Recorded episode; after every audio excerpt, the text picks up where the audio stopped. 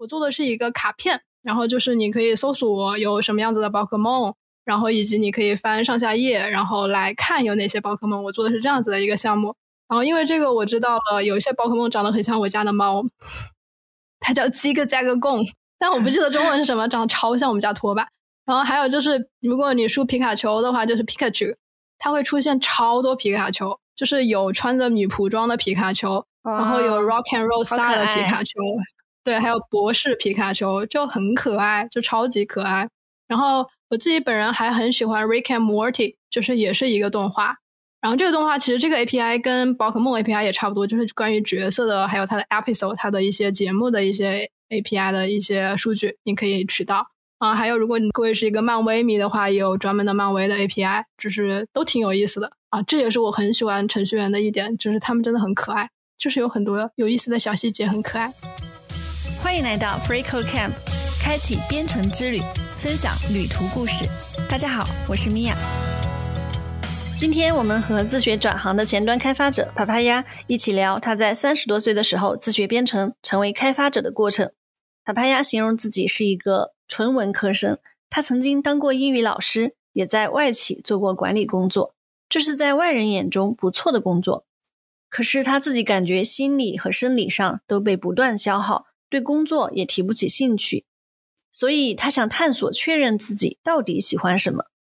当他决定学习编程，转行成为开发者的时候，身边很多人都不理解。但是他觉得场上没有别人，选择做什么事情不是为了证明自己，而是舒展和探索自己。帕帕亚非常喜欢哈利波特，他觉得探索代码的过程很像去霍格沃兹读书。虽然这个过程并不是一帆风顺，但是他不断的解决问题，不断的闯关，在其中也收获了快乐。在学习和工作之余，帕帕亚还保持运动，跑过半程马拉松。接下来，他将分享自己如何通过思想实验确定人生目标、自学编程时遇到的挑战和解决办法、找工作以及通过开源社区加入一个远程开发团队的体验。如果你喜欢我们的节目，请记得给我们好评，分享给更多朋友。嗨，啪啪鸭，谢谢你参与我们的节目。Hello，米娅，大家好，我是啪啪鸭。坐标在上海，是一名三十加的女性转行前端程序员。嗯，在分享之前，我们聊一聊这个旅程是怎么开始的。你学习编程有多久了呀？认真的，非常认真的学习编程，大概是一年的样子。但是在正式确定职业方向为前端程序员之前呢，花了非常久的时间来调节心理和身体的状态。嗯，我听你说过之前的工作比较辛苦，所以需要花时间做一些调整，是吧？对，因为我们刚才也说了，就是我三十加嘛，嗯，对，这是一个 highlight。嗯，那 三十加就意味着大学毕业之后大概有十年的工作经验，所以其实之前的话，我有两段非常就是持续比较久的工作经验，其实也是转行的。哦，第一段的话就是在培训机构做英语老师，然后第二段的话就是在外企做零售的管理。然后在这个外企的零售管理的这份工作当中呢，由于就是有非常频繁的需要昼夜颠倒的去工作，所以就是在身体上和心灵上其实有就是比较大的消耗啊，所以就会导致了身体还蛮辛苦的。对，那除了这个工作经历经历以外呢话，因为十年还蛮长的，所以也做一些其他的尝试。就是我是一个还蛮喜欢尝试各种各样东西的人。就是因为本来是英语专业的嘛，所以就也做过口译，然后也做过一些文章呀，或者是一些呃书籍，也是那种小的书籍的一些翻译。然后在在远古的时候，就是一个比较有年代感的一个组织，就是参与过字幕组。对，现在应该字幕组就比较少了吧，因为也涉及到一些版权的问题什么的。然后当时就是因为就是对英语挺感兴趣的，然后就想学一些东西，就参与参加了字幕组，也是为爱发电。不过那段时间就是对英语方面的成长还挺大的。然后与此同时，因为我们经历了三年的疫情嘛，在这三年过程当中，我也没闲下来，所以就参与了就是各种各样的一些公益组织，然后也也就是一些志愿者的工作。嗯，啊，很丰富的经历。其实我们也有一些相似的地方，比如说我们都是三十加的女性。我也是英语专业，也做过培训老师和翻译，也有自学前端。那你在转行的时候，为什么会选择做开发呢？好，在回答正式回答这个问题之前，我想强调一个点啊，就是米娅刚才也说她是三十加女性，然后是非常开心的说出来，所以 鉴鉴定了我们今天播客的基调就是嗯快乐的三十加女性。好，我回到这个问题，好，回到这个问题就是嗯怎么决定就是转行做程序员的？嗯，其实这个决定并不是就是某一个 moment，就一个瞬间觉得啊，我一定要做这件事情了，是在不断的探索的过程当中发现，哎，这个东西还挺适合的。嗯，那首先我在讲之前，我想强调一个点，就是我之前的工作并没有做的不好，就是并没有就是没有上升空间啦，或者薪资水平不够之类这样子的情况，只是我自己个人觉得，虽然三十加在主流的价值观认为是一个哎挺大的年龄了，然后要三十而立什么的。但是我们放眼看到你的职业生涯，其实头十年只是一个职业的开始，我们未来可能还要再工作二十或者二十多年，就是看以后退休的年龄是怎么怎么来定了嘛？啊，所以只是一个职业的开始。那我不希望我的开始就持续了做一个外人看上去还不错，但是我自己做起来会挺辛苦，就是我的心理上挺辛苦，或者是没有太大兴趣的工作。我那个时候做那个工作就感觉能做到六十分就不错了，嗯。有一些新的东西，如果是对升职有帮助的，那我也去做，就是非常功利的去做那份工作。嗯，就但是，嗯，就是在这个过程当中，其实觉得是非常消耗身体的以及心理的，然后所以才决定转行，就是去探索一下自己到底想要做什么。这个其实也跟我刚才的经历也 c o 就是我还蛮希望，就是通过探索不一样的事情，去确认自己到底喜欢什么样子的东西。好，在这个探索的过程当中呢，我就学习了前端。然后学习了开发，这个过程非常的有趣。我自己本人是一个就是 big fan of Harry Potter，对，虽然年纪很大，但是非常喜欢哈利波特，对，就是很喜欢那些小朋友喜欢的东西。嗯，然后在学习前端的这个就是探索代码呀，然后探索一些，比方说基本的网络知识呀，还有计算机的知知识呀，这个过程当中，我觉得就非常像去霍格沃茨读书了，就学习了一些新的咒语。啊，对。包括对于就是像我这种就是之前完全没有任何计算机基础，也不知道 GitHub 为何物的人，在探索 GitHub 的过程当中，也觉得那个好像就是一个霍格沃茨学校，就是我周围也没有太多有技术背景的人，然后跟他们讲这些东西，有可能有点讲不清楚，就感觉像在跟麻瓜交流 那个魔法学校的东西一样，就反正这个过程是让我觉得非常有趣的，嗯。然后与此同时，就是在上一份就是外企的那个工作的。就是面试的时候，我记得就是中面的时候，那个大 boss 好像玩游戏哦。大 boss 跟我说，就是他问我，他就说啊，你想要就是你未来选择职业的时候，你想要是综合的横向的发展你自己的能力，还是想要专注的纵深的发展你自己的能力？好，他是南方人，他普通话也不标准，虽然我普通话也不标准。OK，挺好的，挺好的。然后呢，然后，然后我就。我当时为了拿到那份工作，我知道他想要什么答案，所以我说的是，那我当然想要锻锻炼我综合的能力嘛。好，那嗯，就是就是大家也知道结果之后可以拿到这个工作了，但是那个问题就一直就在我的脑海里面，就时不时的会出现，我到底想要的是什么啊？后来就是通过那么多年的探索，我发现我可能更想要做的是能够专注的，能够去在某一个点深挖的这种深耕的一些工作。我觉得这个也跟就是程序员这份工作挺 match 的，所以我嗯还就觉得嗯那挺好，那就做程序员。然后还有一个就是激励我想要做程序员一个非常重要的点，就是我觉得就是一起工作的伙伴非常的重要。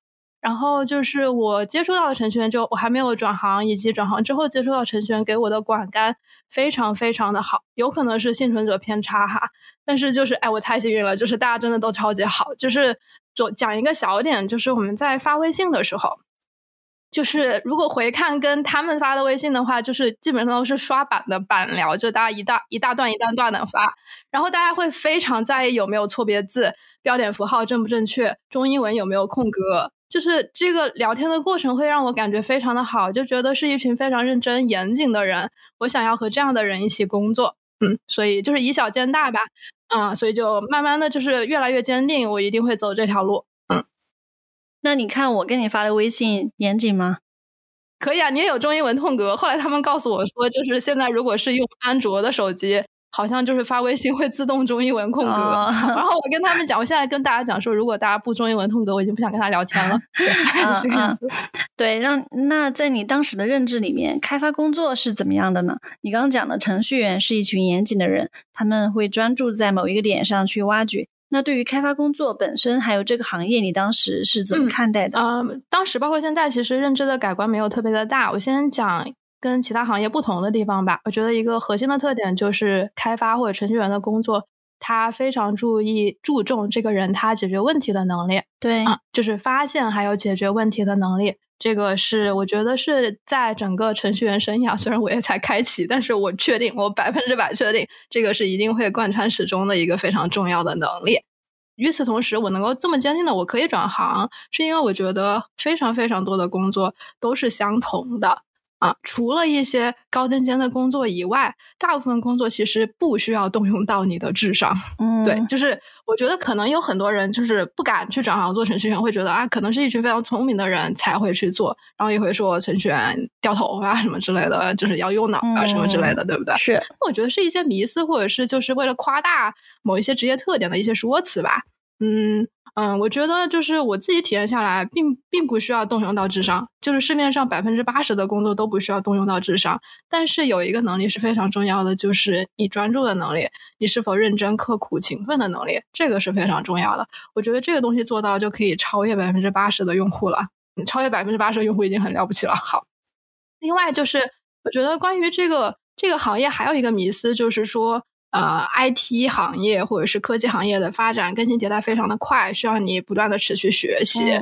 这个说法感觉好像是其他行业不发展了一样的，其实不是的哈。就是对，就是我自己不是也就是在教培行业就是待过，然后在零售行业也待过。我自己个人的感官就是也跟以前的同事也有保持的联系。我个人的感官是那些行业也是在不断的发展的。如果你想要做得好，做的有成就感的话，也是要不断学习的。啊，所以不断学习这个能力，我觉得是各行各业都需要的。然后在现在，就是我想应该也有很多同学想要转行做前端，是因为觉得这个薪资水平可能还不错。嗯，他的起薪可能就是如果按平均来看的话，比其他行业要好一些吧。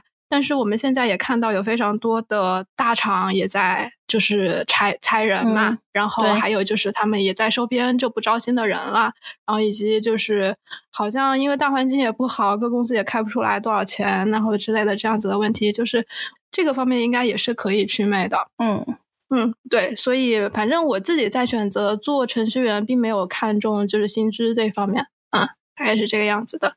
嗯，这就是我对这个工作以及这个行业的理解。对，对，所以你综合考虑了它的优势和劣势。那你是怎么考虑自己的一些特点呢？自己是不是适合这个行业？在你决定之前有没有犹豫，还是说一直都很坚定的想要做开发？哦。其实，呃，现在你要我分析，那确确实可以分析。比方说，这个行业就是我自己有什么优势或者劣势。但是，其实实际上真实的在做这个抉择的时候，并没有这么清晰的逻辑思维啊，一条线啊这样出来。在这个探索过程当中，当然是有起伏的。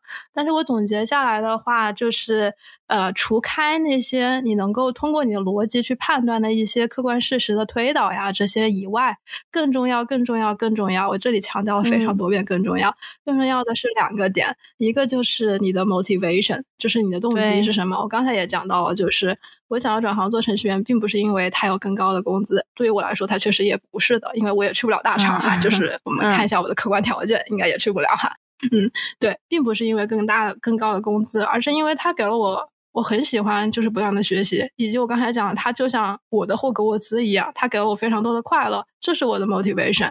然后另外一个就是你的 mindset，就是你是用什么样子的一个思维方式来思考的，就是，嗯，比方说对于我来说的话，就是我觉得。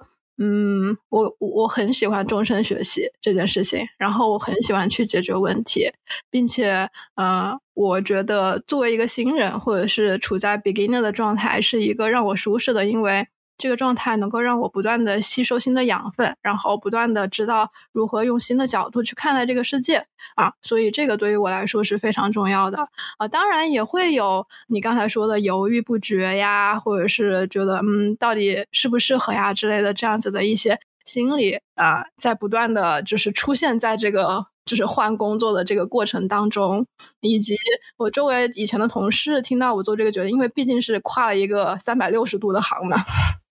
对，可以七百二十度的航吧，就跨了非常久的一个航，非常非常大的一个航。OK，然后大家都会觉得非常的怀疑，就是嗯，你真的可以吗？或者是嗯，你只是在好玩吧？或者是你这样太对你自己不负责任吧？我父母他们也会比较的不理解嘛。可是就是在这个过程当中，我会慢慢的就坚定了自己的想法，就是我觉得。我做任何的工作，不是为了证明给别人看我到底行不行，或者是我过得让别人觉得羡慕，这个都不是我想要的。我只是想对我自己负责，我只是想找一份让我自己觉得开心的工作，然后让我自己有成就感的工作啊。所以这样就坚定了我自己的想法。有一个有一个说法，我非常的喜欢，然后这个主要是来自于另外一个播客，叫做。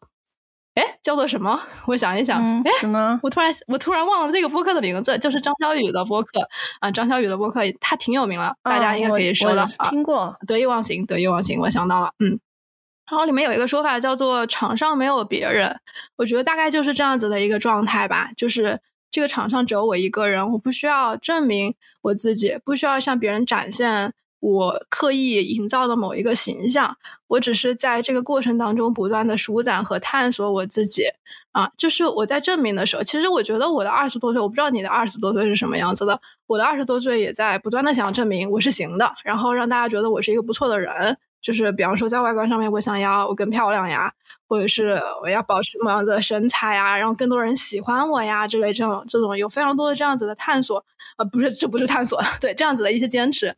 但这个坚持其实就是在那个博客里面有说到，就是 what you resist persist 啊，就是这个并不是真实的我，就是我现在跟你在录播客的时候，我并没有化妆，然后我头发也还蛮乱的，我穿了一个非常宽松的大衣，我觉得挺舒适的，啊，挺好的，啊，嗯，我也差不多，对这个聊天的状态就是舒服的，就是我也没有在你面前想要证明我怎么样子，就是在整个职业的这个。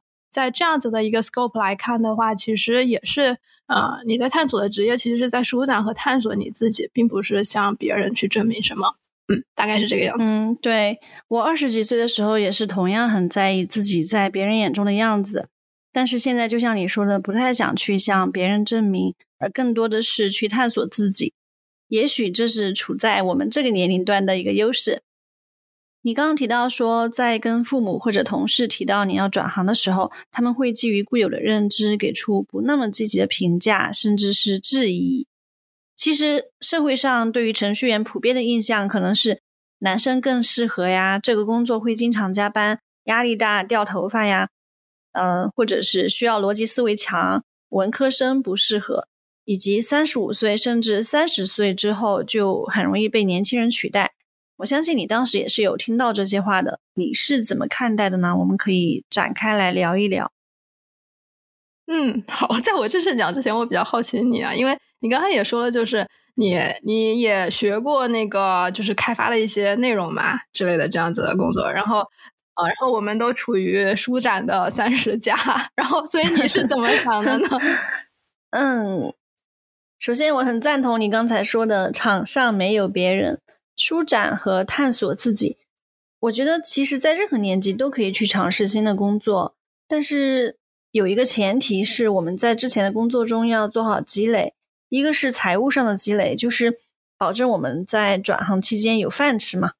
特别是有的朋友如果是在脱产状态下去转行的话，可能会比较辛苦，嗯，会更加的辛苦。嗯，二是人脉资源上的积累。就像我知道你在刚开始学编程的时候，是有一位朋友，他呃有给过你建议，是一位老同学。那这些朋友呢，他其实可以在我们学习或者找工作的时候给建议，甚至介绍一些工作机会的。那我们就不至于闷头冲进一个新的行业。嗯，对，好，所以因为因为那个 不好意思打断一下，就是米娅提到了我的老同学，我们现在点名表扬一下 Niki 同学，然后 special thanks to Niki，然后 for my early career，好，谢谢，好，不好意思，就是感谢 Niki，因为叫了英文名字，所以不小心说了英语，就是感谢他对我的一些帮助。好，您继续，嗯嗯，对我确实还有一个点想说的，我最近可能也是受到朋友的启发，那我也点名谢谢这位朋友 Linda。我看到他之前在朋友圈发过几次，是他给别人建议说不要跟自己的天赋作对。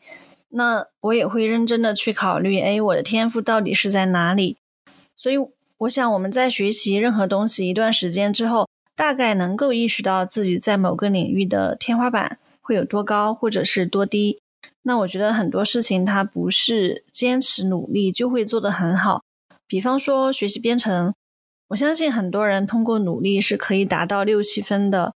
嗯，但是如果我们对自己的期待是十分，那么我们可能会走很长很辛苦的路，而且都达不到。这个时候就会觉得比较有挫败感。所以我觉得管理好自己的期待是很重要的。以及去探索自己的天赋在哪方面。那有天赋，再加上一些后天的努力，我们做这个事情就会做得很开心。嗯，这是我的观点。哎，我觉得你这个说的特别好，就是刚好补充了我刚才说的那个，我没有展开的话，就是 What you resist persist 嘛，就是你说的，就是如果你抗拒去做什么事情，这个抗拒的东西它会一直存在在那里。就是你说的，就是你对你的自己的天赋做对抗嘛，对不对？但是这个对抗会让你带来的不不不舒展的感觉，或者是啊让你觉得不舒适呀，然后整个感觉非常的不好，这个不好的感觉会一直存在，然后你的整个状态会非常的拧巴。就是我觉得你非常好的补充了，就是怎么样去舒展自己的一个点，就是不要和自己的天赋天赋对抗，对不对？好，我回到你刚才的那个问题啊，就是那些刻板印象啊，它我是怎么理解这些刻板印象的？它对我会不会有一些影响哈？嗯，就是我觉得，就是你刚才有说到，就是男生更适合呀。啊，这个当然我知道不是你的观点，只是一些刻板印象，我们把它拎出来说啊。所以大家不要谢谢你帮我澄清。好，然后男生更强，呃，或者是理工科的人更强于文文科的人啊。我自己是文科生哈。然后还有就是可能三十五岁就干不动啊之类的这些，我觉得他们的核心观点就是男强女弱，然后理工科强于文科，然后还有就是谄媚年轻人。我觉得从某种程度上来说，这种观点有一点社会达尔文主义，对吧？就是弱肉强食呀，这样子是一个零和游戏啊之类这样子的一种看世界的角度。我觉得大可不必吧，大可不必把所有东西当做零和游戏来看。我觉得对于我们来说，就是女生呢，就是我是一个女生，对，但是我首先是一个人，那我跟所有的男人也是一样的，我们。有共同的思考能力，共同的行为能力。那所以撕掉这些标签的话，大家的起点是一样的。我是一个有主观能动性的能。呃，我在说什么？我是有一个主观能动性的人。对，所以我是可以有这些学习能力。所以撕掉这些标签，这些标签并不是我的一个阻力。我是可以去做到这些事情的，并且的话，就是而且呃，我想说一个点，就是嗯，会经常说女生数学不好。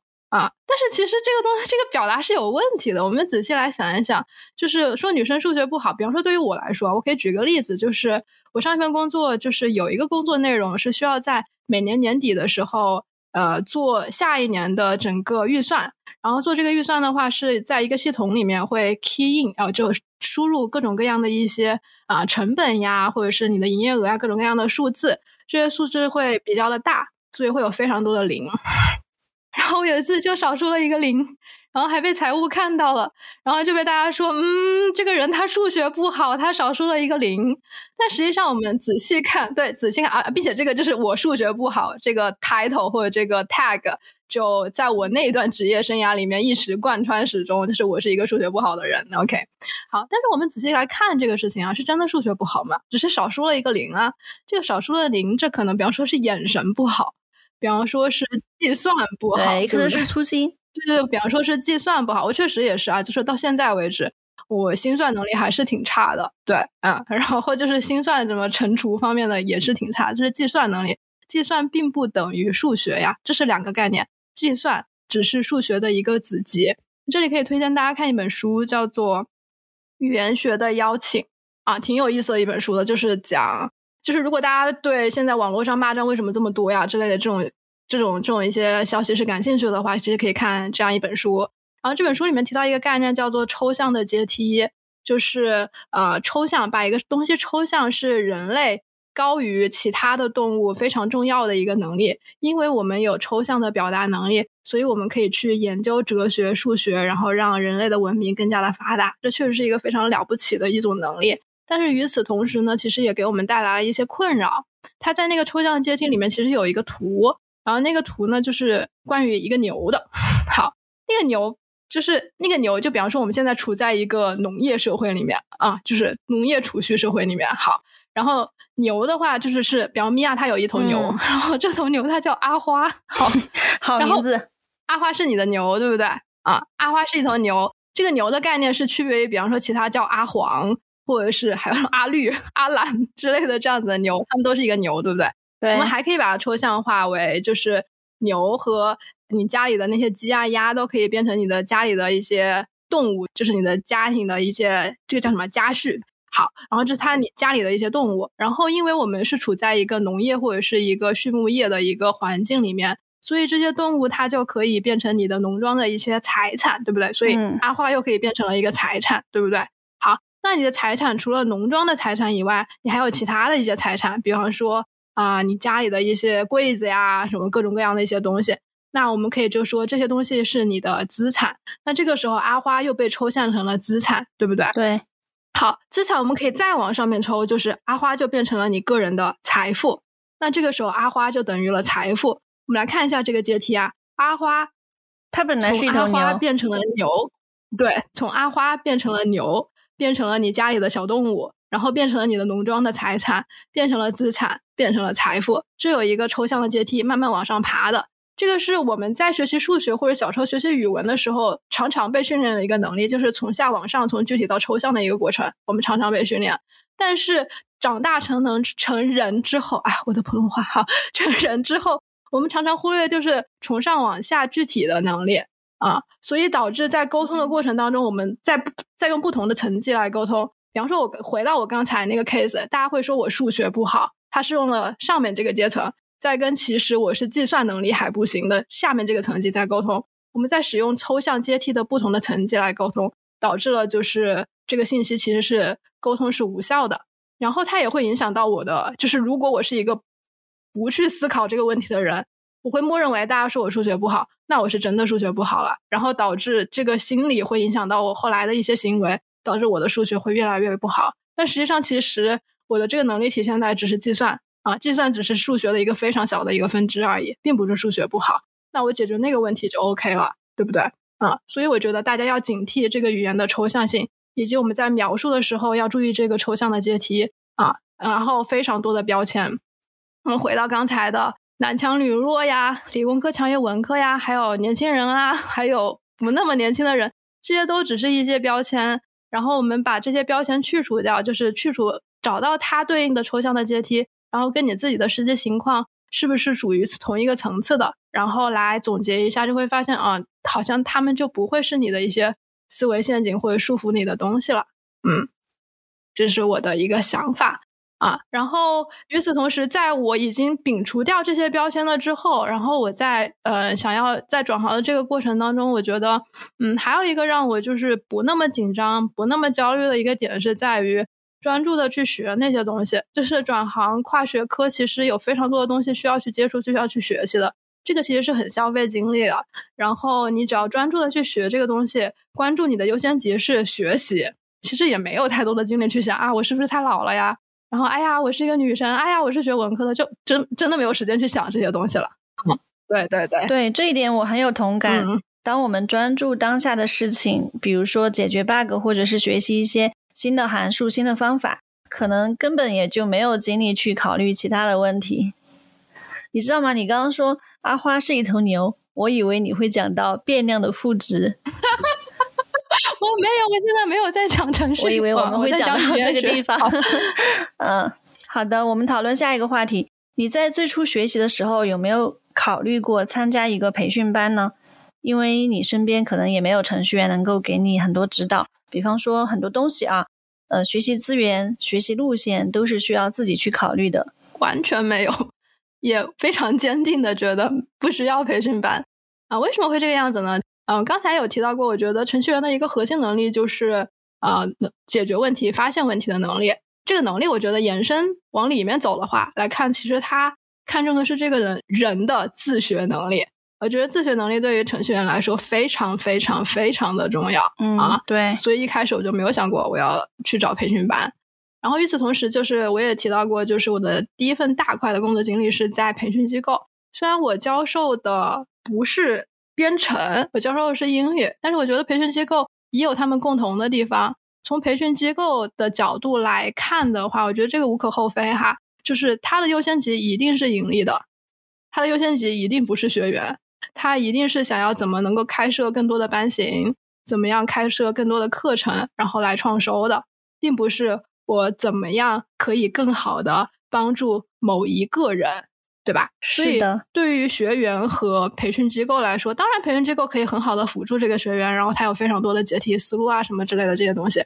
但是我觉得这个地方还是有冲突的，就是学员肯定是希望更 tailor made 更专注于我的一些培训的方法或者是策略。但是培训机构的优先级一定是怎么样更好的盈利的。我觉得是有这样子的一个冲突在的。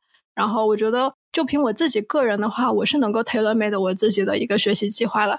因为网上有非常多的优质的免费的资源，好注意一下是优质加免费的资资源。那只要你能够搜索到的话，我觉得效果会比培训机构更好。因为在这个探索的过程当中，我也是更了解我自己的，我也知道怎么样是更适合我自己的。那这里提到了 免费的资源，那我觉得你肯定会问，哎，那有哪些资源，对不对？好，OK，嗯，有哪些资源可以介绍一下？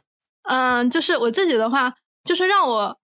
产生了霍格沃兹那个感觉的一个资源，就是那个哈佛的那个 CS Fifty，对吧？是叫 CS Fifty，对，那个公开课。然后它主要讲的是一些计算机的基础原理，它的教学语言用的是 C，没关系啊。其实虽然我学的是 JavaScript，但它就是主要讲的是一些基本的原理，帮帮助你理解，我觉得挺好的。然后那个课其实迭代了非常多个版本。然后做的非常的好。我作为一个培训机构老师，我觉得他的教学做的太好了。就是他关注了一个人在接收知识的各方面的一些特性。比方说，有些人是喜欢通过看的形式，有些人喜欢通过触觉的形式，有些人喜欢通过听的形式。我觉得他各方面，虽然他是一个网课，但是他都兼顾到了。哦，他是免费的，我先强调一下。然后印象最深刻的就是他在讲二分法的时候，我觉得应该大家对这个印象都非常的深刻。对他直接拿，对对对对对，然后直接拿一本书出来撕。就这给我深刻的印象哦，二分法就是可以把书先一半一撕，然后再一半一撕，然后再一半一撕，就非常的深刻的知道哦，这个这个一个处理的处理数据的一种方式是这个样子的，很形象啊。它有非常多的这种形象的教学方式，我觉得挺好的，就是很推荐大家先看这个啊，嗯。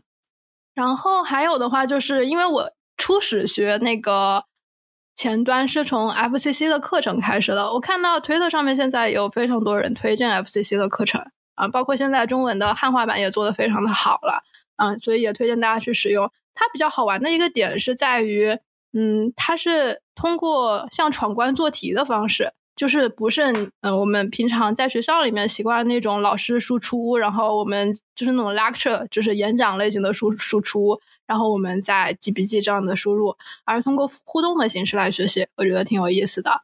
嗯，然后还有就是非常多的 YouTube 频道也可以去看，然后有一些很有意思的小项目可以跟着去做。然后你在，我觉得这感觉就像在探索一个兔子洞一样，就会又会有非常多其他的新的线索，然后你再去探索。然后我也挖到了一些嗯大佬的技术博客呀，也可以去看一看啊。然后或者在 GitHub 上面去乱逛呀，然后也又提到一些很有意思的书可以看一下。然后就是一个无尽的探索的过程，还挺有意思的。嗯，然后这个地方因为提到提到了就是，嗯，路线嘛，路线怎么制定？嗯，路线制定的话，就我觉得我自己刚开始就是 FCC 的课程是一个很好的一个路线的可以参考的标准。然后还有推荐一个，我们之后会放在 Show Notes 里面，就是叫做 Roadmap 点 SH。嗯，然后它会有一个 Beginner，就是初学者的版本，还有一个就是一个 Full Version 吧，就是一个完整的版本。就是如果大家是转行的话，可以从 beginner 的版本，就是初学者的版本来看，啊，挺有意思的。就是也可以参考一下，有哪些时间节点很重要，然后你完成了哪些节点，你可以开始找工作之类的，都会有非常好的指导。嗯，然后我觉得自学有一个非常有意思的地方，就是，嗯，在英文里面我们叫做 self pace，就是你根据你自己的节奏来。对，然后我觉得挺有意思的。我觉得这个比在学校里面学习有意思太多了。啊，就是。包括我找了这么多各种各样不同形式的一些呃学习的方法教材啊，然后以及可以自己做项目呀，然后根据自己的情况来呀，都挺有意思的。嗯，这个都会比培对于我来说啊，都会比培训机构好。以及在这个过程当中，我觉得也是在探索自己。好的，好的，谢谢帕帕鸭推荐这么多的资源。你刚刚提到 FCC，可能有的听众还不知道，它就是我们这个频道的简称，Free Code Camp，简称 FCC。呃，其实 F C 的创始人 Quincy 他也是在三十多岁的时候自学的编程。帕帕鸭，你记得今年年初的时候，你有参与翻译 Quincy 的一本书，标题是《二零二三年如何自学编程并找到开发者工作》。他就以自己自学的故事，还有找工作的经历为主线，穿插了很多的建议。嗯，很多的读者就在自己的社交媒体去分享这本书，点赞啊，转发。嗯，觉得这本这些建议对他们的帮助很大。啊，我特别想说的一点是，我认识的一位大学教授，他在社交媒体上点评这本书，他说，其实。这些建议不是在教你怎么学习编程，而是在教你怎么和世界链接。那他觉得这个对我们的青少年，对于我们所有的人吧，就这种能力都是非常重要的。好，刚刚你推荐了这么多的资源，那你觉得其中对你最有帮助的是哪些呢？我们可以展开来说一说。OK，嗯，刚刚提到非常多的学习资源。我觉得对于我来说，就是影响最大的是书，因为我个人还挺喜欢看书的。然后整个看书的过程会让人觉得非常的爽啊，以及买书也会让我觉得非常的爽啊，所以我个人倾向于看书啊。这里我可以稍微推荐一下我看了哪一些书。哦，Quincy 那个书我也看过。OK，我觉得那个评价挺好的，就是我觉得对于我的理解来说，他的书也不是教你怎么找到工作，也是探索自己的一个过程吧。他有揭露他自己怎么样探索，写的还挺生动的。反正是免费的，推荐大家看一下。以及我也跟 Quincy 打打过交道，我觉得是一个非常真诚的人，嗯，挺好的，嗯。然后我想推荐这个书，重磅，好，就是一个非常基础的书，叫做 Head First 系列。哎，我看一下它有没有中文啊？嗯，有的，它的中文好像就叫就叫重视大脑的学习指南。它是一个系列，它是一个系列，然后。我非常非常的喜欢这个书，虽然豆瓣上面有很多评论会说讲的太零散了呀，太基础啦什么之类的，但是朋友们注意，如果你跟我一样是一个初学者，没有任何的基础，你刚开始接触这本书的话，我觉得一点都不基础，挺好的，讲的非常的好。这本每这本这套书的每一本都会非常的厚，我看一下我手上这本有多少页哈，有五百多页，快六百页的样子。然后大家可能会就望而却步，觉得天呐太厚了看不完。那实际上不会，因为这本书里面有非常多的图片，然后非常多的一些串场的小细节，很可爱。嗯，它这本书是因为它的中文不是叫做《重视大脑的学习指南》嘛，所以它一开始是会教告诉你一些学习方法，我觉得挺有意思的。我可以翻开给大家看啊，给大家稍微念一下，我觉得很可爱的一些点。它就是。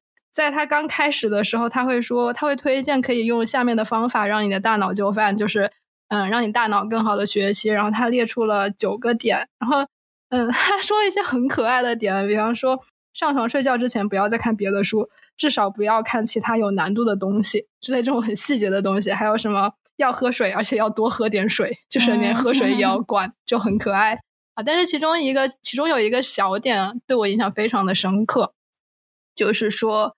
呃，没有傻问题。它应该是这里，我不知道它英文什么，应该是 There's no dumb question 之类的。就是它每一个章节都会有一个专题，叫做没有傻问题，然后就会问一些小小的，可能听上去好像很傻的一些问题，但是能够帮助你更好的理解这个章节里面的概念。这个没有啥问题，也贯穿我整个学习编程，包括现在跟我的团队小伙伴一起精进的这个过程当中，我觉得非常的受用。我问了非常多的傻问题。然后反馈也非常的好，没有人觉得我很傻很蠢，但是很乐意，很很很非常乐意解决我的对解决我的问题，对我的帮助还挺大的，嗯，所以这个是这本书带给我最大的一个收获。然后另外的话就是，嗯，我们会把它叫做犀牛书，然后这个跟那个 Halfers 是一个出版社出的，这个出版社很有意思，就是它的书，嗯，每一个封面和它的 back cover 就是它的背面，背面对吗？好，对，它的背面。会有一个珍稀的动物，就是濒临灭绝的动物，所以我们把这本书叫犀牛书，因为它的封面叫是一个犀牛。然后这本叫做 JavaScript 权威指南，很厚。另外有一本更厚的书，叫做红宝书，就是也是一本经典的书，高级程序设计第四版。对他们俩就是比谁更厚。好，我在刚开始看的时候，因为大家都会推荐这两本书，就是任选其一就好了。我刚看的时候我就 一脸懵逼，就是对于一个零基础的人直接看它，我觉得还是比较吃亏的，比较难看懂的。所以可以先从 Half Earth 开始，然后进阶到这两本书任选其一就好了。呃，讲的非常的详细，然后章节设置非常的好。但是不建议就是把它当做小说来阅读，就是最好的是边做项目，然后项目的时候有一些不理解的东西再回来查看，可以把它当做一个像字典一样的工具书来使用就好了。嗯，然后另外一个也是一个大家会推荐非常非常的，也是 Niki 推荐给我的书，就是那个你不知道的 JS，你不知道的 JavaScript，我觉得讲的非常非常的好。虽然就是我现在接触了一些呃，比方我自己有一个播客，然后我的 partner 他是在硅谷的一个程序员，他会跟我讲说你现在看这个书太糟了。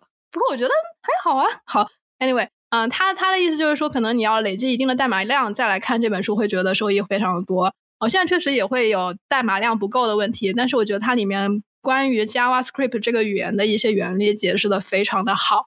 然后也是一样的，我觉得就是读一本书。我不知道米娅是怎么读书的，你会怎么读书？啊，我一般会拿一支笔边读边勾画。还有什么方法？哦，我我有一个，因为我以前读书会读文学类的书比较多，那就直接打开读故事就好了。然后我会忽略掉目录这一块儿。但是在读技术书的时候，我自己发现就是目录非常的重要，对它相当于就是你学习编程的一个 roadmap，或者是你的一个脑图之类的是这个书的脑图。嗯，然后。JavaScript 就是你不知道 JavaScript 这本书让我发现它的目录写的真好，就是它的各个点之间的连接层层递进非常的好。就是你看懂了目，我一开始是连目录看不懂，就是我觉得看懂了目录就大概里面的一些原理它是怎么样层层递进的，是能够理解的比较清楚了。但是呃，正如我的播客 partner 所说。我的现在的代码量还是不够，所以可能理解的还是不是那么透彻。我之后也会重新再拿起这本书重新读，看一下有没有新的一些思考吧。然后这里主要讲的书都是关于 JavaScript 的，因为我自己在学习的过程当中，我会觉得 JavaScript 的学习曲线更陡峭一些，所以在这方面看的书会比较多一点。然后还有一本很可爱的书，因为我个人真的很喜欢看图，然后所以就买了一本叫做《算法图解》，超可爱。嗯，这里面有非常多的图。然后就关于算法一些基本的数学结构，它都会用图示，还有一些很多示例解释清楚。觉得大家如果喜欢看图的话，也很推荐这一本书。然后所有的书，我以前看书哈，我以前就是我很早就玩豆瓣了。然后我每次看书的时候，就会想快点把它看完，然后在豆瓣上面标记。于是我的豆瓣哦那个号我已经没用了，但是就是那个号面会有我有读过非常多的书，我就觉得啊好厉害。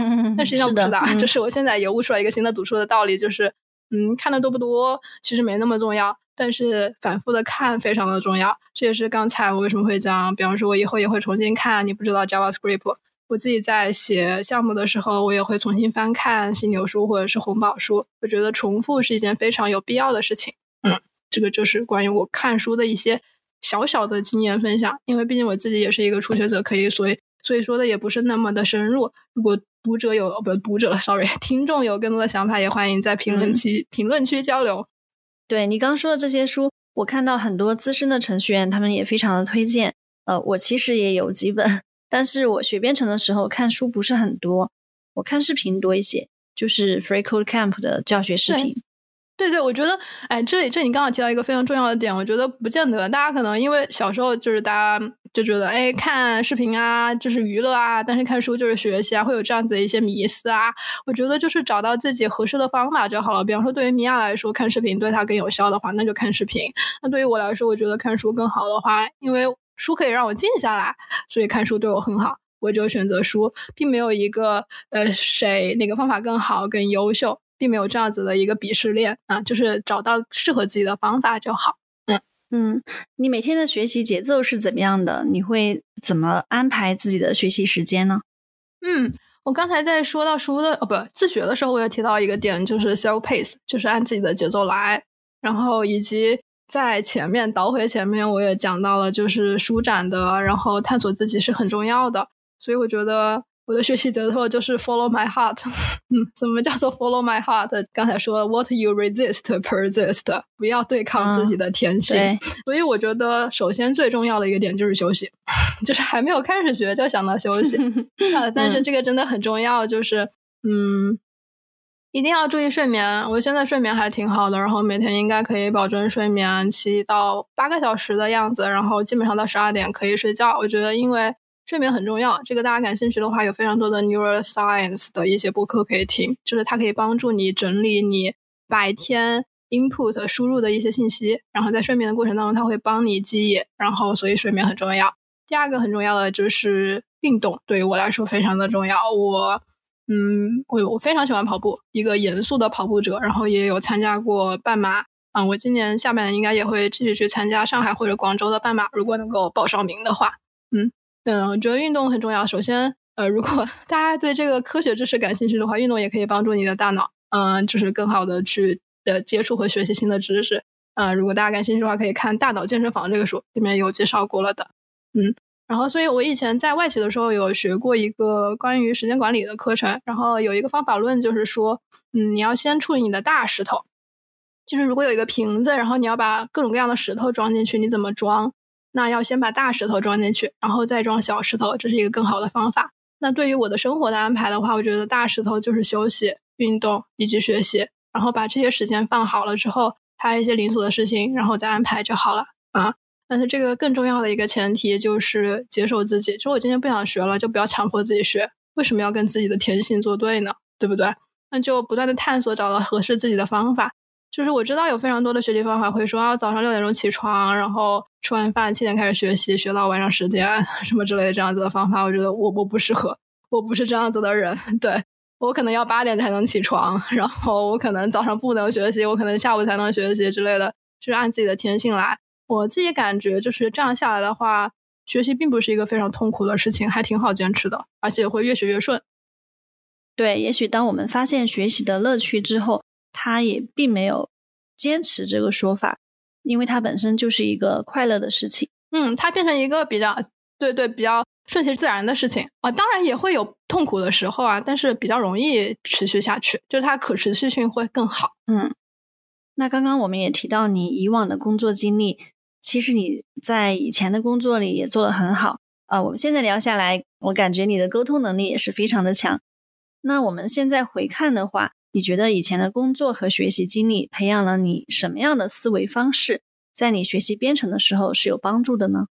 嗯，我觉得外企有一个非常大的特点，就是有非常非常多的思想工具，然后方法论之类的东西，真的非常非常的多，对我影响挺大的吧。就是包括我现在在。嗯，就是处理我自己工作的时候使用到的一些工具，都是沿用我之前工作当中的，就是谷歌全家桶啊之类的啊这种东西。当然，我们现在团队会用飞书什么之类，这个可以另说工作流什么，这个就不展开说。但是我想讲一个核心的东西，就是啊一些怎么排练你的优先级的这些 mindset 很重要。就是这是我以前的工作教会我的，就是遇到事情或者遇到一些东西的话，要排优先级。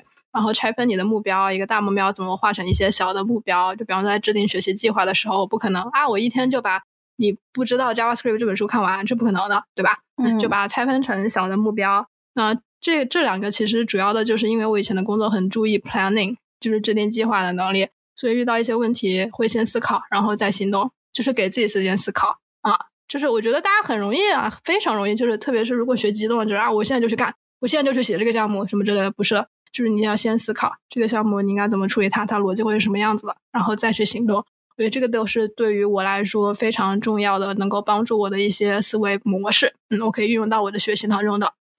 然后另外一个就是你自己也学过 Python 嘛，然后也学过 JavaScript，你也会发现就是编程语言其实就是英语嘛，对吧？它写的那些逻辑啊，什么 if 啊、else 啊、while 啊什么之类的，然后。关于数就是处理数组的那些 map 啊、reduce 啊什么这些都是英语嘛，对不对？嗯，所以我觉得就是如果英语还不错的话，我没有觉得我英语特别好哈，但是英语还不错的话，其实是会有帮助的啊。我没有说我英语特别好，也没有说我中文很好，我现在处于一个 bilingual 的状态。有一个说法还蛮搞笑的，就是 bilingual 不就是双语者嘛？但是我这个 bi 不是 b b i 是 b y e bilingual，就是这两个语言都不太行了，就是我现在这个状态。啊，所以我我有很多时候就是某一个词对于我来说，可能英语更符合我的直觉，而不是中文更符合我的直觉。比方说，就是关于作用域这个词，我一开始看不懂作用域啊，要作用什么东西，就是我很懵。但是后来哦，作用域叫 scope，就一切就那么的合理了，对吧？就是你可以在哪里处理这个变量啊什么之类的，对吧？就是在哪个地方嘛，范围嘛，所以 scope 更符合我的直觉。包括闭包这个概念也是一样的，就是闭包，what 包是什么东西？对，是吃的吗？就是我一开始就会非常的困惑，但是它如果是 closure 的话，就好理解很多。是的，这个是我觉得，呃，我自己过往的经验，还有我自己的一些特质，对我学习编程有帮助的地方。嗯，确实，英语不错的话，对于学习编程是有帮助的。就像你刚刚说的，很多的关键字是英语。另外，我们查文档或者看一些资料、搜索什么的，在 Stack Overflow 上面去看别人的答案讲解也挺方便。嗯，但是另外一方面，是不是要英语很好才能学编程呢？其实我觉得也不是的，我们身边有很多的朋友，他们的听和说英语的能力可能差一点，但是呢，读和写的能力还行，也能在技术的道路上走得很不错。所以总的来说，我觉得有初中英语的基础就可以入门入门编程了。嗯。我觉得就算英语不好，或是没有初中水平也没有关系。就是现在有非常多的翻译软件和插件可以用，这个也可以帮助大家更好的理解。所以这个倒不用害怕。而且在这个学习的过程当中，你既然有输入，是一定会变好的。就是你看了更多的英文的文档，看了更多的英文的技术博客，看了更多的油管的视频，你的英语一定会变好的。所以这个倒不用害怕。所以这个就延伸到另外一个问题，我也想问你，就是数学好重要吗？对于学编程，嗯，坦白说，我的数学从我读大学开始，我就发现自己对以前的理科知识基本忘了。但是怎么说呢？我觉得，嗯，可能还是需求驱动。比如说排列组合，我平时不会记得它的概念公式了，但是真的要去做一些题，呃，写一些代码，然后需要用到的时候，我是能够回忆起这些东西的，或者是也能够快速的。呃，复习去捡起来，也许是因为我我现在学习的就是基础的前端的东西，它更注重页面设计和交互，没有用到很高深的数学知识。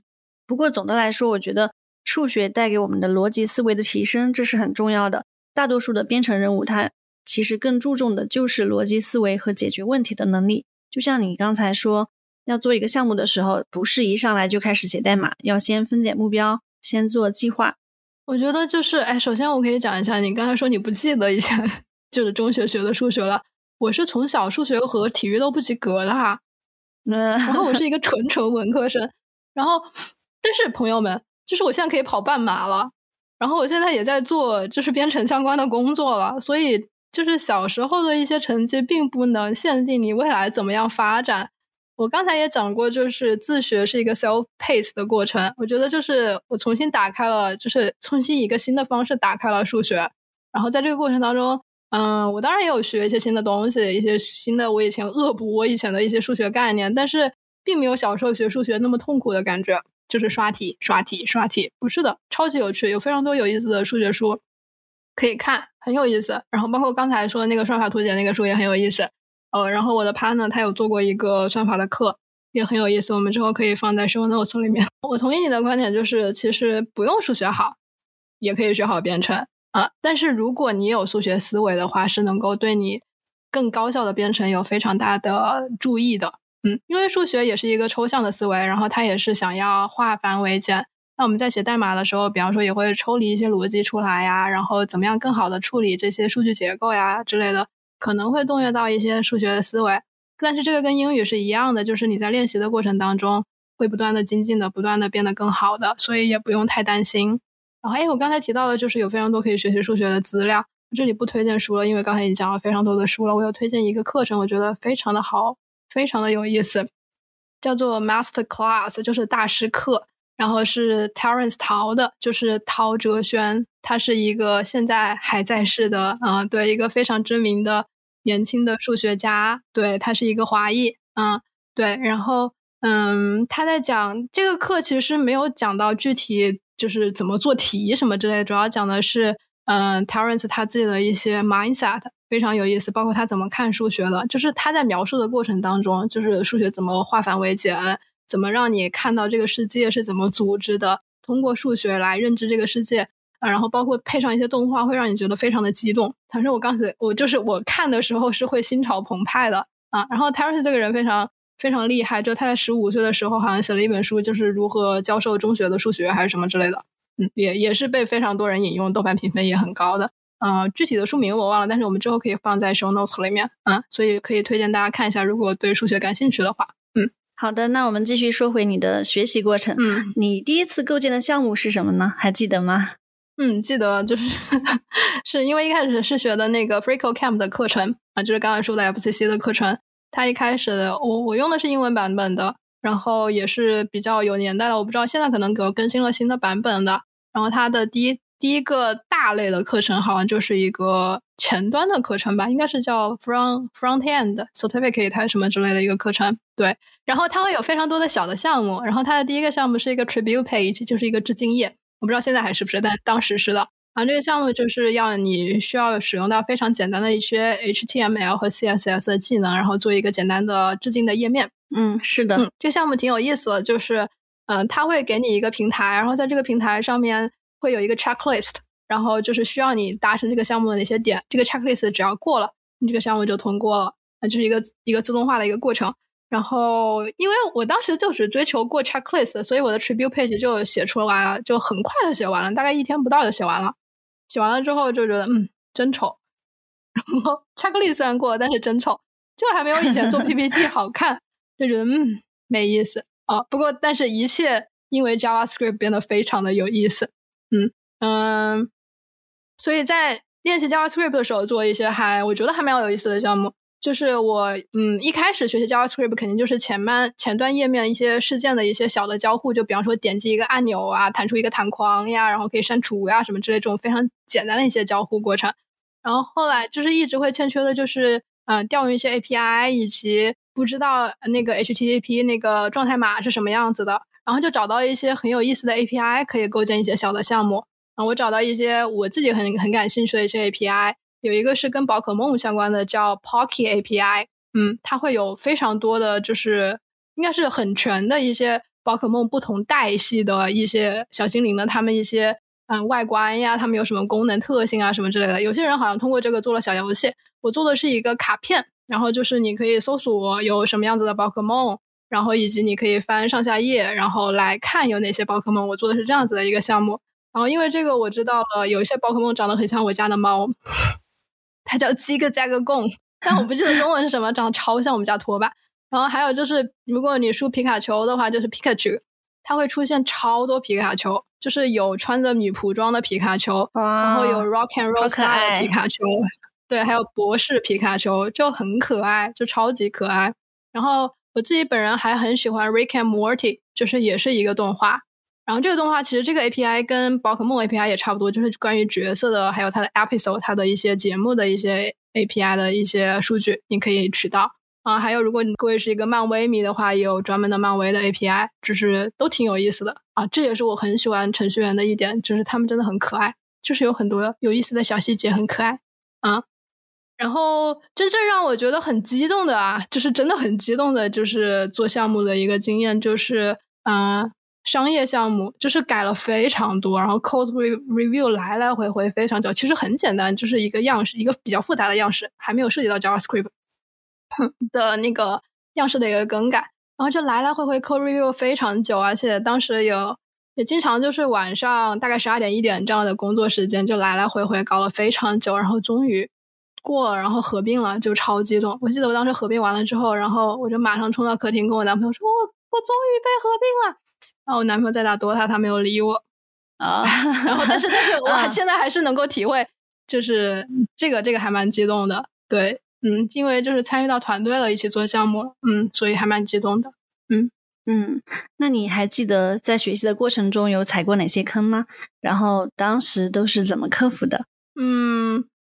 其实就是这个学习过程当中，有非常非常非常多的 moment 是会觉得完全看不懂的，特别是一开始的时候，就还蛮苦恼的。就是为什么我看不懂这个东西？没什么好，嗯，没有什么就是捷径可以克服，就是多看，然后找不同的角度看，不同的资料看，然后就是学习提问就可以了。这个是我觉得大家应该都会遇到的问题。但是我能够保证的是，嗯，通过你不断的学习，然后不断的往后面走的话。这样子的情况会出现的越来越少。一开始可能会难，这就是那个学习曲线一开始会比较陡峭的原因嘛。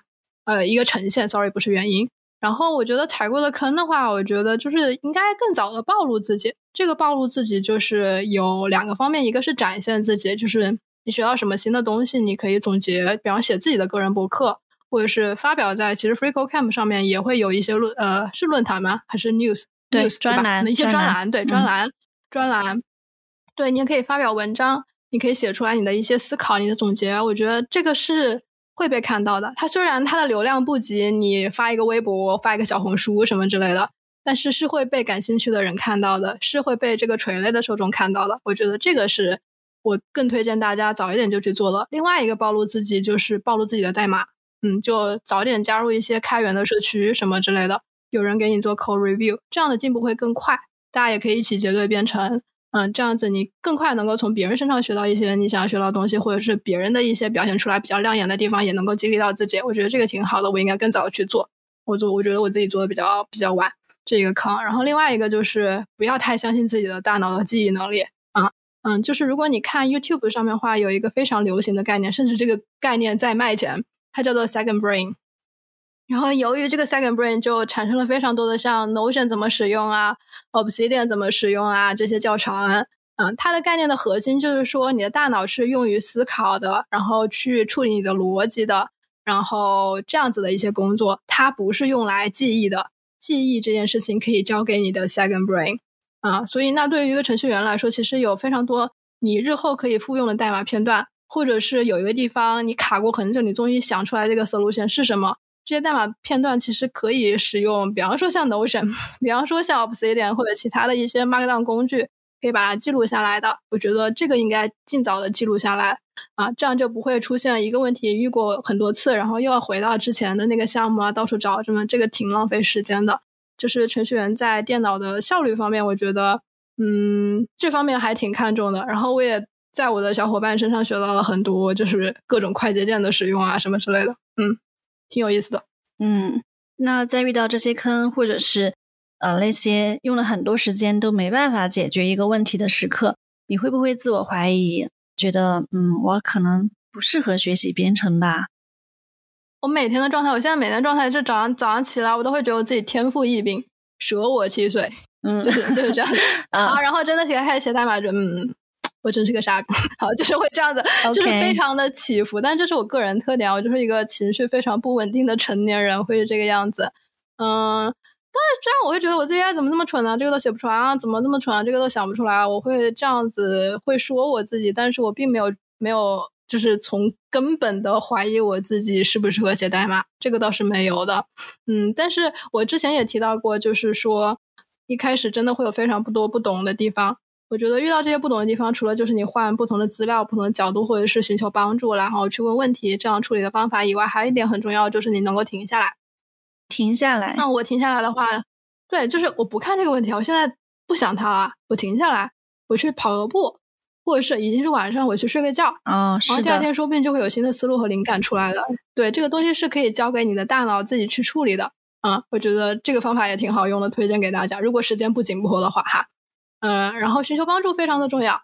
嗯，就是寻求帮助可以，就是比方说在谷歌上面搜，然后你刚刚也提到了 Stack Overflow 什么之类的，嗯，就是很好的论坛。包括现在我们也可以用到那个 ChatGPT 啊什么之类的，嗯，都可以用到，借助这些工具，然后帮助自己更好的学习。但是不要依赖这些工具，最重要的还是自己的思考，啊，自己解决问题的方法。说到寻求帮助，你在学习的过程中有没有一个支持的网络？在你遇到问题被困住的时候，会给你支持。呃，如果有这个网络的话，你是怎么找到的呢？哦，这个啊，这个听上去很像广告，但是它真的是我实际的感受。就是我觉得 Freeco Camp 是一个非常好的社区，这个社区的氛围很好，包括因为之前有深入的参与到这个社区，所以也跟。有一些小伙伴有深入的接触到，我觉得大家给我的帮助都非常的大。就比方说，正在跟我播客对话的米娅，对，有跟我引荐非常多的人，然后告诉我，如果你有什么困难，你可以找谁谁谁，什么推荐人之类的这样子。然后，比方说，哎，这里要点名感谢一下水哥，感谢，然后我非常我非常兴奋的感谢水哥，还有纸哥，然后还有我的播客 partner，他叫星星，对他们都是非常好的人，非常的 helpful，非常的乐于帮助别人。比方说水哥和纸哥，就是我有代码问题的时候，就我说哎能不能结对编程，然后他们就马上可以结对编程，然后生怕我听不懂，就一定要讲的很仔细，确保我懂了，确保这个功能我们在结对编程的时候写出来了。嗯，我觉得非常的好，而且纸哥也会，就是我遇到一个问题，他们当时没有没有很详细的跟我解答，纸哥之后也会给我发一些资料给我，要我看呀什么之类，我觉得真的超级好。嗯，然后星星就是因为我们一直在合作做我们自己的播客，叫网上邻居，然后也是讲那个泛开发和泛科技的播客，然后他会提到一些点，然后他自己的一些工作的一些经历啊什么的，也会给到我非常多的启发。嗯，他也会 push 我，比方说给我们的播客搭自己的网站呀什么之类的，我觉得都挺好。大家这些人都是我在 FreeCodeCamp 的社群认识的啊，不好意思，好像一个广告，对。啊！但是他并没有啊，我知道有很多这样的人，就包括在论坛上回答问题，不管是英文的还是中文的答案，其实大家都在很努力的帮助提问的人，非常的友好，对吧？嗯，我觉得大家真的超级的好，就是我感受到了非常多的爱和 帮助。对我有时候就会觉得我也太幸运了吧，就是遇到了这些人。对，包括就是我觉得是可以跟他们成为非常好的朋友的，嗯，就是让我每天非常的开心。我最近有做一个新的纹身，就是在我的脚上，脚踝上面有一个小灯泡，然后这个灯泡就是对于我来说就是 inspiration，就给我启发，因为启发这个东西给我非常，就是它会给我非常多的能量，我很看重这件事情。然后我觉得这些人刚刚提到这些人，然后 FreeCodeCamp 这个社群啊，然后包括在其他的开源的社区遇到的人都给了我非常多的 inspiration。这个很好，然后我觉得这个东西就是一个非常玄学的观点，就是宇宙是一定会收到你的信号的啊。这个也是来自于张小雨，我喜欢那句话。我觉得就是因为我，我觉得是我自己非常强烈的想要做一个前端程序员，嗯，所以就是遇到了这样一群人，他们非常乐意的去帮助我。我相信我之后也会遇到一些新的人，遇到一些新的项目之类的。我觉得宇宙是会收到这个信号的啊，只要你诚心的。发出你的请求，它是一定会收到的。嗯嗯，那在这个过程中，有没有一些时候你觉得找到编程的感觉了？呃，甚至做好了找工作的准备了？是在什么样的情况下呢？OK，我我这个分两个来答吧，一个是找到感觉，一个是觉得自己准备好了可以去做工作。我先回答，就是找到感觉、有信心这一部分啊，就是一个很明显的地方，就是以前看不懂的东西，现在看懂了，包括看书，包括看别人写的代码之类的。这个感觉很像，我不知道你有没有考过雅思或者考过托福？没有。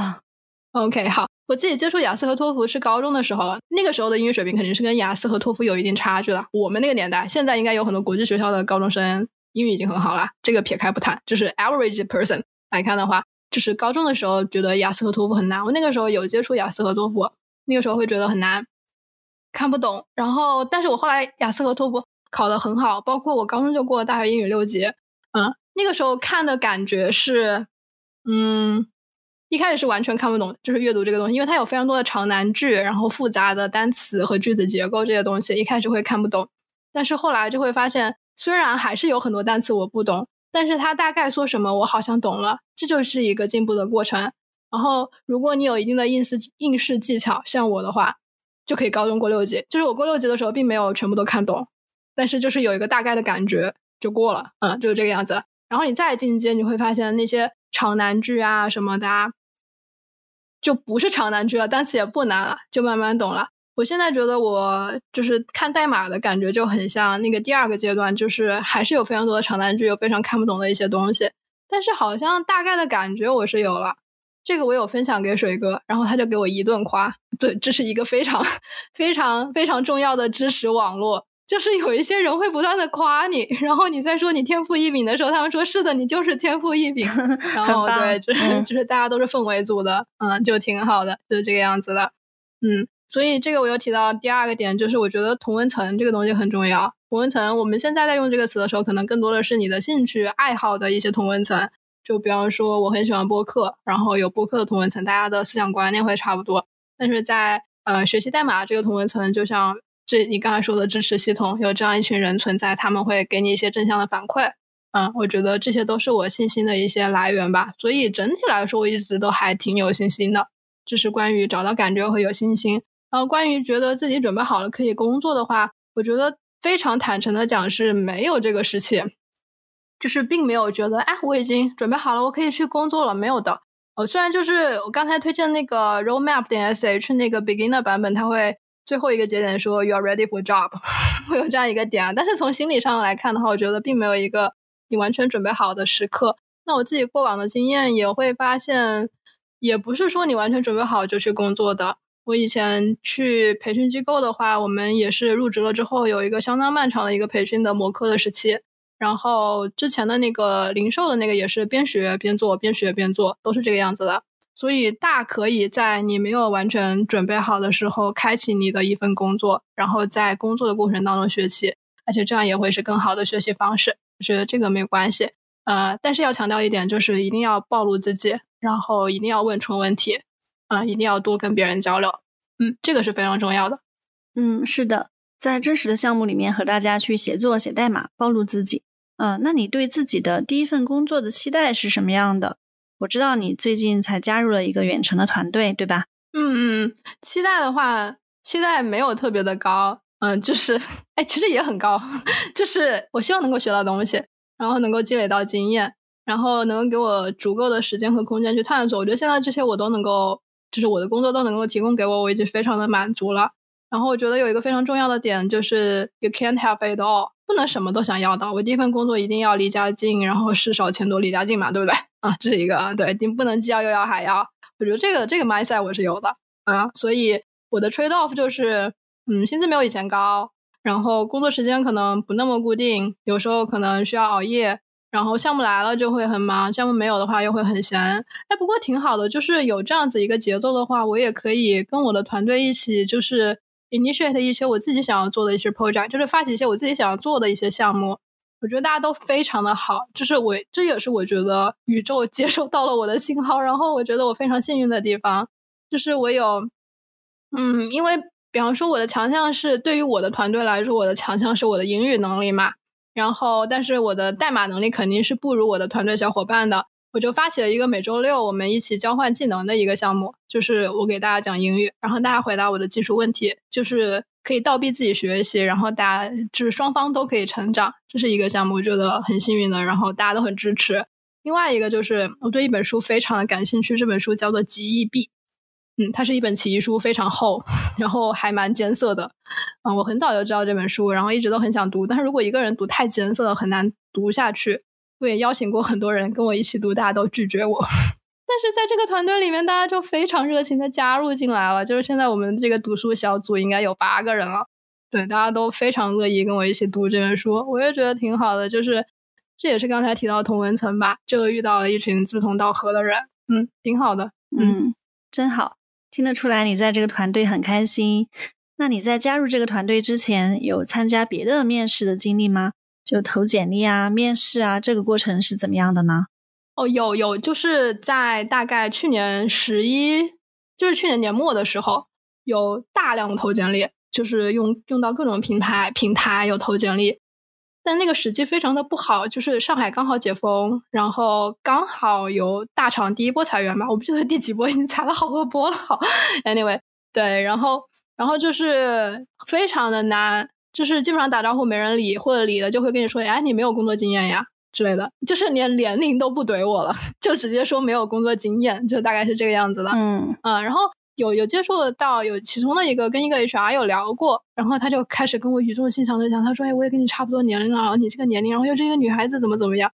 我立马就怼回去了，然后我就说：“你要讲这个，我们就不讲了。”对，嗯，我还是觉得啊，就是这是一个双向选择的过程，是他企业选择我，也是我选择企业，不用那么的卑微。我自己也做过非常多的招聘和面试，我也做过面试官，然后所以。嗯，所以这个方面的你自己的态度呀，以及你自己对自己的评估，我觉得这个也是应该摆正的啊。所以这个就是大概我短暂的一个投简历和面试的经历，所以是没有一个还蛮系统的一个面试的过程。不过是有朋友就刚才提到 Niki，他有跟我做过模拟面试的，大概是这个样子的。所以如果要讲具体的面试的过程，我可能没有太多的经验可以分享。所以企业还是会看年纪、专业背景，比如说是不是计算机相关专业这样的一些因素。这样的话，你觉得在准备简历的时候，怎么才能让招聘方看到你身上的优点呢？就是扬长避短，就是不用简历。好，那首先我们来分析一下，就是企业为什么会看看重年龄呀，看重是不是有计算机背景呀，甚至会看重你的学历是不是九八五二幺幺，有没有海归留学背景呀之类这种东西。这个我觉得是因为市场的竞争程度变得非常的激烈。我们现在也可以看到就业形势，因为有非常多的公司在缩编，然后减少了一些岗位，那这市场现在竞争是更加激烈的。那市场越激烈，它的筛选门槛肯定就越高。那怎么定义这些筛选门门槛呢？那就是向上这些标准嘛，就是你是不是计算机专业的，然后你是不是有那个有有名校背景呀，你是不是够年轻啊？就上来这些标准来让更少的人进入这个市场嘛，大概是这个样子。所以它存在有一定的合理性吧。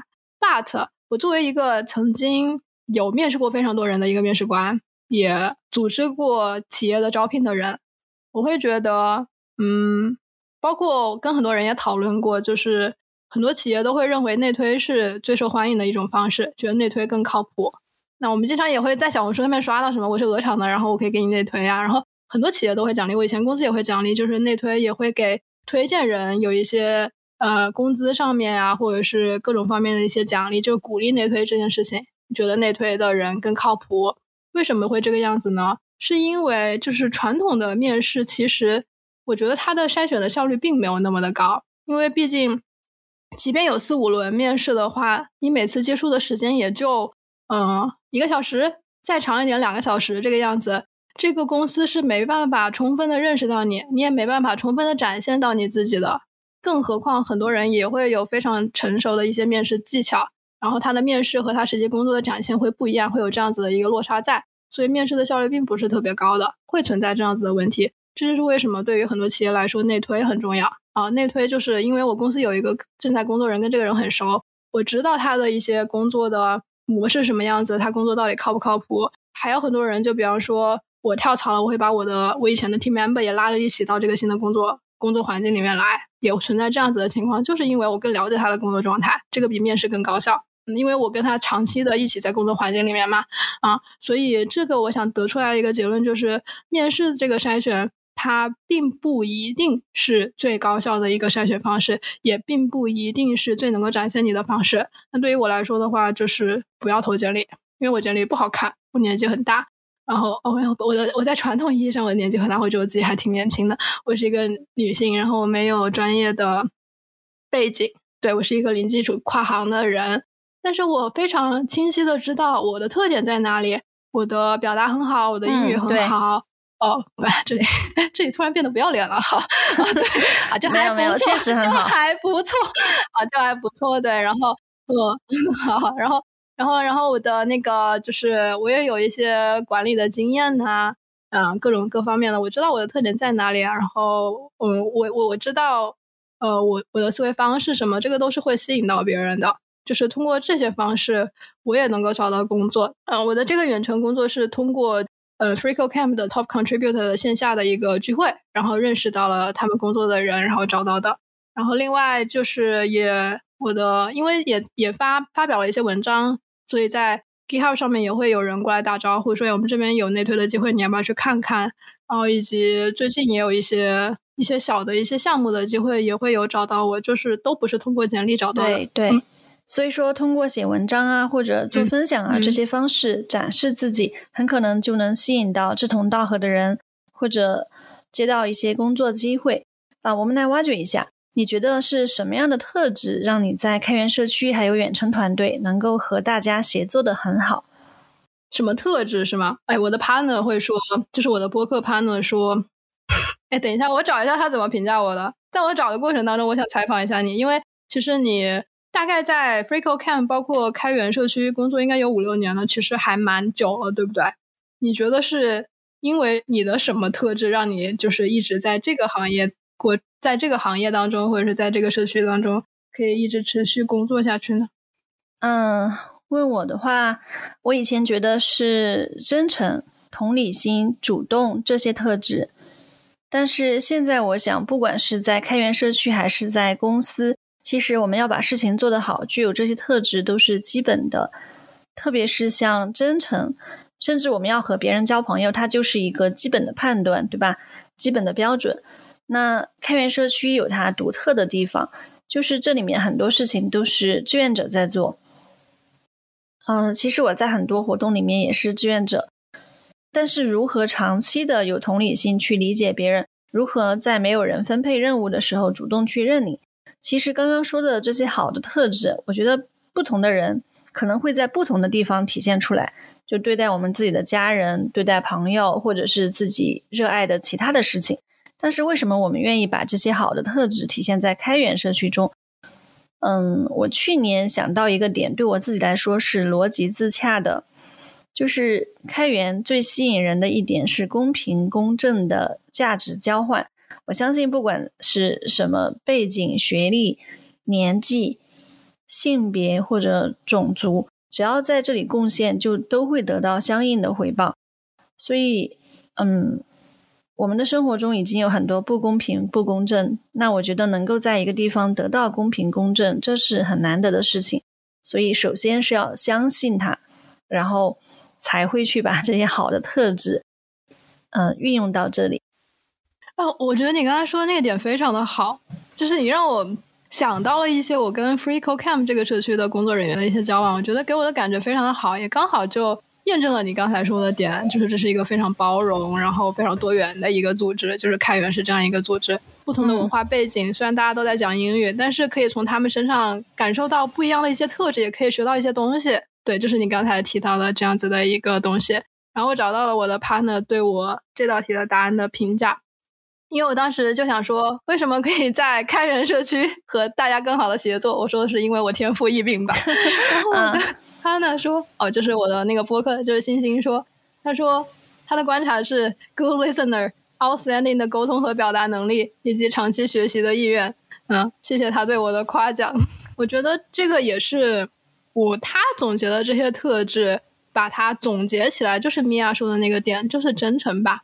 嗯，就是真诚的暴露自己，然后真诚的想要跟嗯你开源的这些小伙伴一起协同去完成一些项目。啊，因为这样子才会想要更好的倾听别人说了一些什么样子的东西，才会想要更好的表达自己，更高效的沟通，大概是这个样子。并且在这个过程当中，确实是能够很好的学习和提高自己的。是的。其实有一点我挺好奇的，你在以前的学习和工作中的经历都很优秀，在以前的工作里呢也做过 leader，那你在转行之后是怎么放平心态，从一个新手开始呢？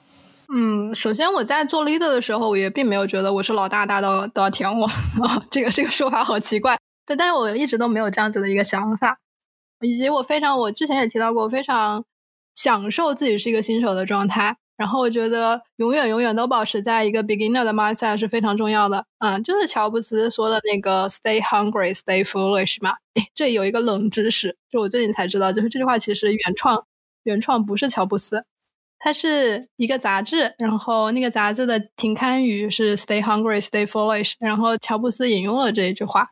啊，是那个杂志叫 Howard's Cate。Catalog 还是什么，我忘记了，可以放在 show notes 里面。然后那个杂志的那个图也可以到时候放在 show notes 里面。然后那个杂志就是对，呃，硅谷的那群人有非常大的影响，相当于他们那个年代的谷歌啊，所以对乔布斯的影响也很大。他就在演讲里面引用了那个杂志的停刊于：“Stay hungry, stay foolish。”嗯，然后因为乔布斯的这个演讲又影响了更多的人，包括我，嗯，所以我觉得就是。不论你过去做了什么样子的事情，是好是坏，成功或者失败都没有关系。就是在一个新的行业了，就有一个呃新手的姿态，一个新手的 mindset，然后放平自己的心态去处理这些问题，就挺好的。对，嗯，好的。我们刚刚聊了很多，英语不是障碍，数学也不是障碍，甚至不管以前的经历怎么样，在一个新的领域，像你说的，以新手的姿态去面对挑战。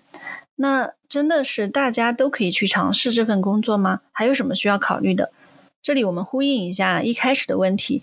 现在你也学习了一年多，而且开始做这份工作了。那现在你觉得哪些人适合编程，哪些人不适合呢？我在那个我们自己的播客里面，我没有详细讲这个，我这里就不具体讲了。就是我的 partner 欣欣同学有非常多这个看法，大家感兴趣可以去听，我这里就不细讲了。但是这里我想讲一个新的东西，对，嗯，一个新的东西就是你在开头的时候提到，就是有一个思想思想实验。这个思想实验不仅仅可以判断你到底适不适合学编程，可以判断很多你适不适合去尝试一个新的东西这样子的 situation。嗯，那这个思想实验是有四个问题，我们可以一起来做一下。第一个问题就是如果此刻啊，这个思想实验也来自张小雨的播客啊，这里再给张小雨打个广告，得意忘形是一个非常好的播客，是我的播客入门播客，然后。张宇的语言表达能力超级好，大家感兴趣可以去听。好，回到这个思想实验，第一道题是：如果此刻就把做这件事情所带来的所有附带的结果都给到你，就是你不需要投入任何东西就有这些结果，你还愿不愿意去做这件事情？举个例子，就是你的目标是有一个更好的身材，这个更好的身材化成一个小的可可可执行的点，就是你要瘦十斤。然后你决定去锻炼，比方可以去跑步，可以去健身，可以去做各种各样运动，然后节食什么之类。不，sorry，这是不健康的方式啊。Anyway，但是就是控制吃，然后动起来。嗯，但是有一个外星人突然出现了，说你不用做这些事情了，我现在就给你瘦十斤，就是你可以实现这个目标了。那你还愿不愿意去锻炼呀，然后控制饮食呀，做这些事情？嗯，但是也许我健身的目标不只是瘦十斤啊，可能我还有其他的一些。追求的目标，对吧？就是我现在设定了，就是瘦十斤嘛。嗯嗯嗯，那我也许会考虑外星人的建议。对对对对对，其实这个问题他问的就是结果对动机的影响。嗯，就是你刚才其实提出来那个问题挺好的，就是你突然就通过这个问题反思到，我的动机可能并不是为了只是瘦那个十斤，我的动机可能就是我很 enjoy 锻炼这件事情，对吧？嗯，就是做，虽然做同样的事情，但是你的动机可能就是为了去做，比方说跑步，比方说控制饮食，因为你觉得这是更健康的生活方式。嗯，对，所以可以通过这个问题来判断你的动机到底是什么。然后第二个问题就是，如果有一件事情你只能默默做，不能告诉别人，你还愿不愿意去做？比方说，你现在可以环球旅行了，对，免费让你环球旅行了，但是有一个条件就是你不能发红朋友圈，你还愿不愿意去？就是不能让别人知道啊，除了你可以给你的朋友和家长报备一下，就是你到了哪里了，然后就是你是安全的以外，你不能发朋友圈。我愿意，因为环球旅行这件事情本身比让别人知道我在环球旅行更重要。嗯，对。但是对于我来说，我可能就不愿意了。就是可能对于我来说，环球旅行就是为了让大家知道我过得很好啊。就是我觉得大家普遍的心理可能就是这样子啊，就是让别人知道我现在过得很好，朋友圈。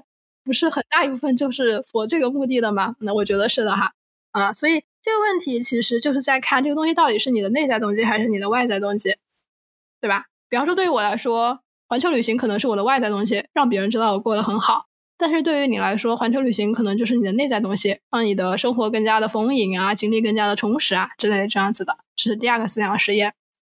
第三个思想实验就是，如果 A、B 两件事情你都喜欢。现在给你无限的资源做 A，条件是不能做 B，你愿不愿意做？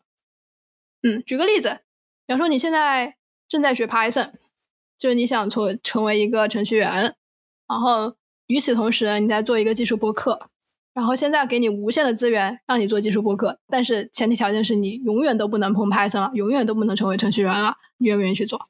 我不愿意，因为我也想尝试不同的东西。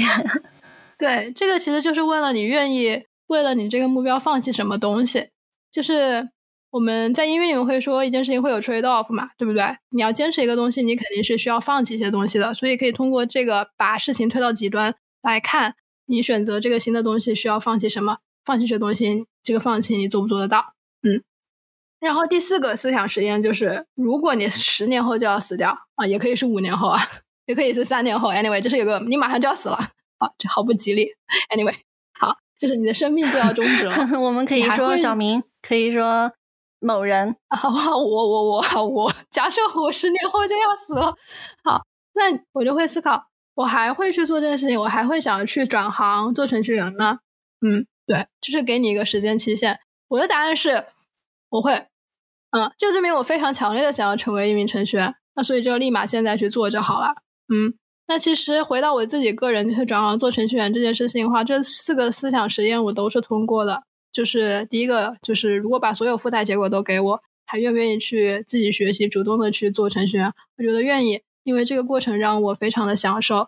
我觉得我自己看世界有了新的角度。我觉得我是我自己去霍格沃兹探索了一遭，非常的兴奋。然后第二个就是，如果只能默默的做，不能告诉别人，我觉得我也是愿意的。就是这就是我刚才说的，场上没有别人，我是在为我自己去做这件事情。然后如果有 A、B 两件事情，你都喜欢。无限资源做 A，条件是不能做 B。在选择做程序员以及选择跟这个前端，呃，这个前端，sorry，跟这个团队一起工作，其实我有拒绝一些其他的机会。嗯，我也拒绝了我以前在原行业会有更好的机会，都拒绝了。然后我并没有觉得很亏，所以我也觉得是通过的。然后最后一个问题，我也确定我现在马上立刻就想去转行做一个程序员。嗯，想要做一个程序员，所以这个思想实验我都是通过了的。嗯，也推荐一下听众可以试一下，通过这四个问题，也不是说你所有的问题都一定要达到啊，就是一定要都是是，一定要都是内在动机，一定要你的结果是为了你自己，不是的，就是它可以帮助你，是一个思想的工具，你可以拿来用，不用百分之百的通过，它没有一个标准答案，但是它能够帮助你更好的去了解你自己，你现在处于一个什么样子的状态啊，我觉得是挺好的，所以推荐给大家使用。对，这确实是一个很棒的方法，去找到自己最想做的那件事情。也祝贺你找到了你的这件事。那你对自己未来的期待是什么呢？嗯，我未来的期待就是很短线的，很很就是不是很短线，sorry，呃，就是这个会让我想到一个问题，就是面试官可能会问面试人说你的三年规划、五年规划，就是 Where do you see yourself in five years 什么之类这种东西，就嗯，我每次都会很懵。嗯，我觉得。嗯，更远的我看不到，但是我现在很快乐，以及呃，我短期的目标就是会想要尽快的出新手村，然后 这是关于技能方面的，就是编程技能方面的。然后因为我一直都在保持运动，所以我还蛮希望自己能够有训练痕迹的。嗯，就是我现在训练痕迹仅停留在我被晒黑了，然后我还比较瘦，但是没有什么。没有什么肌肉线条之类的这个东西，因为我的力量训练是不够的，所以希望能够能够加上去。啊，为什么会就是抛开编程讲其他东西？因为我觉得，不管是你的职业还是你的个人兴趣爱好，其实归根结底都是在探索你自己。所以我在我探索我自己的过程当中，我觉得，呃，运动也是一个非常重要的嗯过程，以及我觉得探索我自己，我希望我自己能够更好的表达我自己。这个表达不仅仅是口头表达，也是能够更好的用身体去表达。因为更好的用身体表达，就意味着你的整个状态是更舒展的。我觉得就是，嗯，东亚人啊，用用了一个好大的词。我觉得就是像像我这样子的人吧，就是嗯，这样子的小孩啊，就是一路就是受义务教育长大的这群小孩儿，嗯，可能就比较不擅长用身体去表达自己。比方说小时候不好好上体育课。然后比较羞于去跳舞呀什么之类这种东西，对，我现在还是会四肢还四肢还非常的不协调，就不能很好的控制自己的肌肉发力什么之类的，所以我还蛮希望可以去学跳舞什么之类的，就会让自己的身体能够舒展开来，那样子我觉得也会让我整个人的状态更好，所以这个是我对我自己未来的一个期待。嗯嗯，那对于想要学习编程的人们，除了刚刚我们聊的这些内容。以及你介绍的思想实验，你还有其他的建议想给到大家吗？或者说是你希望在自己最初学习编程的时候，有人告诉你的？对，我觉得是一些可以可以分享给大家一个思路吧。嗯，第一个就是我觉得非常的重要的，就是不要害怕问蠢问题。嗯，因为场上没有别人，你不需要证明给别人看你有多聪明。虽然我一直说天赋异禀，也不需要给证明给别人看你是天赋异禀的人。啊，就是不要害怕问蠢问题，尽早的暴露自己。嗯，然后再非常重要一点，就是一定要确认好自己的 motivation 是什么，自己的动机是什么，然后保持一个初学者的心态。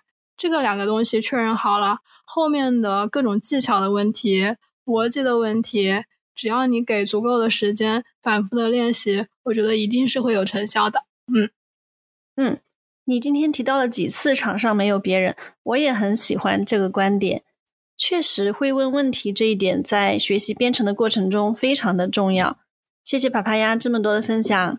其实作为朋友来说，看到你能够这么舒展、这么勇敢的表达自己，我觉得也挺为你开心的。而且你身上的闪光点也给了我很多启发。谢谢你参与这期节目，拜拜，拜拜，谢谢米娅，然后谢谢各位听众，谢谢大家收听。如果你有任何的想法，欢迎在评论区留言。如果你喜欢我们的节目，请记得给我们五星或者好评，分享给更多朋友。下周见。